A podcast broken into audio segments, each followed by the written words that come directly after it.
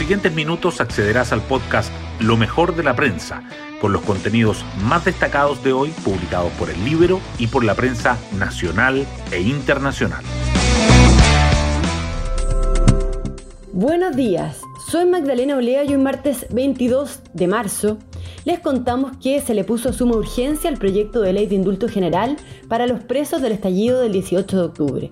Es una de las prioridades legislativas del gobierno anunciadas por el ministro de las Express, Giorgio Jackson. Si bien el tema fue parte de la campaña del presidente Boric, llama la atención que se haga pocos días después de que el ministro de Economía, Nicolás Grau, pidiera disculpas en nombre del Estado de Chile a los comerciantes afectados por los desmanes del estallido. La medida podría ser considerada como un guiño al sector más duro. Así lo grafica el analista político Pepe Out en el Libero. A Boric no lo van a evaluar por su programa o por el avance del feminismo, sino por migración, orden público y araucanía, dice. Las portadas del día. Los anuncios del gobierno de Boric acaparan buena parte de los titulares. El Mercurio y la Tercera destacan que las Express pone suma urgencia al proyecto de indulto a los presos del 18 de octubre y el Congreso tendrá 10 días para tramitarlo. También resaltan, al igual que el diario financiero, que Hacienda duplica el aporte al subsidio de las bencinas y busca frenar la subida del precio de la parafina. Además, el Mercurio subraya que educación permite flexibilizar la jornada escolar completa y se lista un plan de vacunación en los colegios. El diario financiero remarca que la reforma tributaria se hará eco del estudiado vínculo entre la política fiscal y la equidad de género. El quinto retiro de ahorros provisionales también sobresale. El Mercurio dice que la Cámara de Diputados aprueba la idea de legislar sobre un nuevo rescate pese a la negativa de la moneda. El financiero agrega que los parlamentarios oficialistas se rebelan y dan luz verde al proyecto, y la tercera señala que la derecha sería la aliada inesperada de Marcel y de Boric para frenar esta iniciativa. La Convención Constitucional igualmente está presente en el Mercurio, que informa que las normas de jurisdicción indígena, revisión a tribunales y Consejo de Justicia llegan con dudas a votación, en particular en el Pleno, y que la Comisión de Sistema Político reanuda los diálogos contra el tiempo para lograr un acuerdo tras el fracaso de su primera propuesta. La crisis hídrica es otro tema destacado.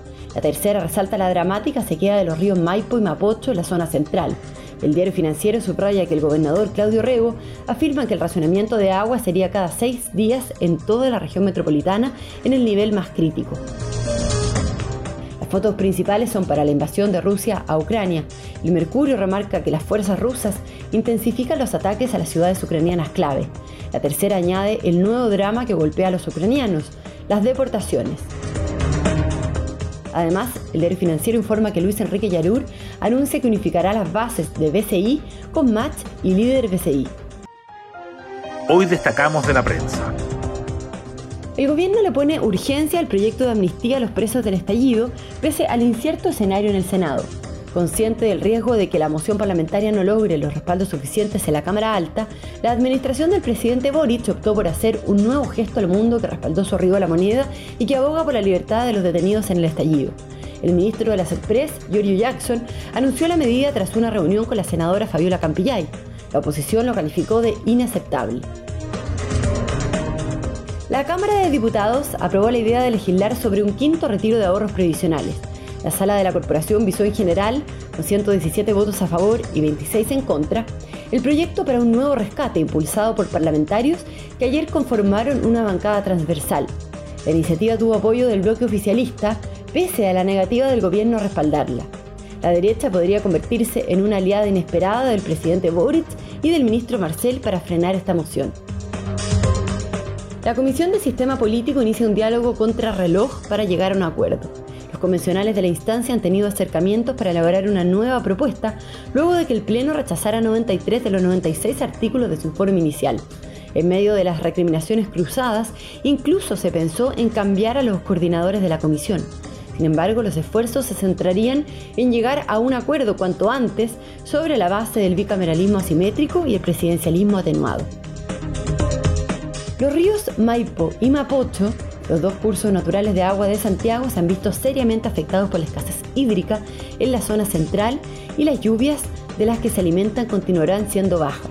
El gobernador Claudio Rego, que está por recibir el borrador de la ordenanza que regirá ante un eventual corte de suministro, dijo que el racionamiento de agua sería cada seis días en toda la región metropolitana en el nivel más crítico.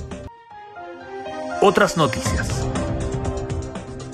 El gobierno duplica el subsidio a las bencinas y analiza las medidas para la parafina y el transporte público. El Ejecutivo ingresará un proyecto aprobado de manera unánime en la Comisión de Hacienda de la Cámara que duplica los recursos para el MEPCO, lo que permitiría contener el aumento de las bencinas. El Mineduc anunció nuevas medidas para la gobernanza de la pandemia en los colegios. Busca acortar la jornada escolar y evitar que los alumnos almuercen en los establecimientos durante, al menos, el próximo mes, Además, habrá una campaña de inmunización para los menores y los adultos con los que interactúan. Boric designó a los nuevos embajadores y Paula Narváez asumirá la ONU. La Cancillería anunció a los nuevos representantes del país ante los organismos internacionales. Una lista que incluye a Sebastián Kraxlevich en la OEA y a Francisco Safi en la OCDE.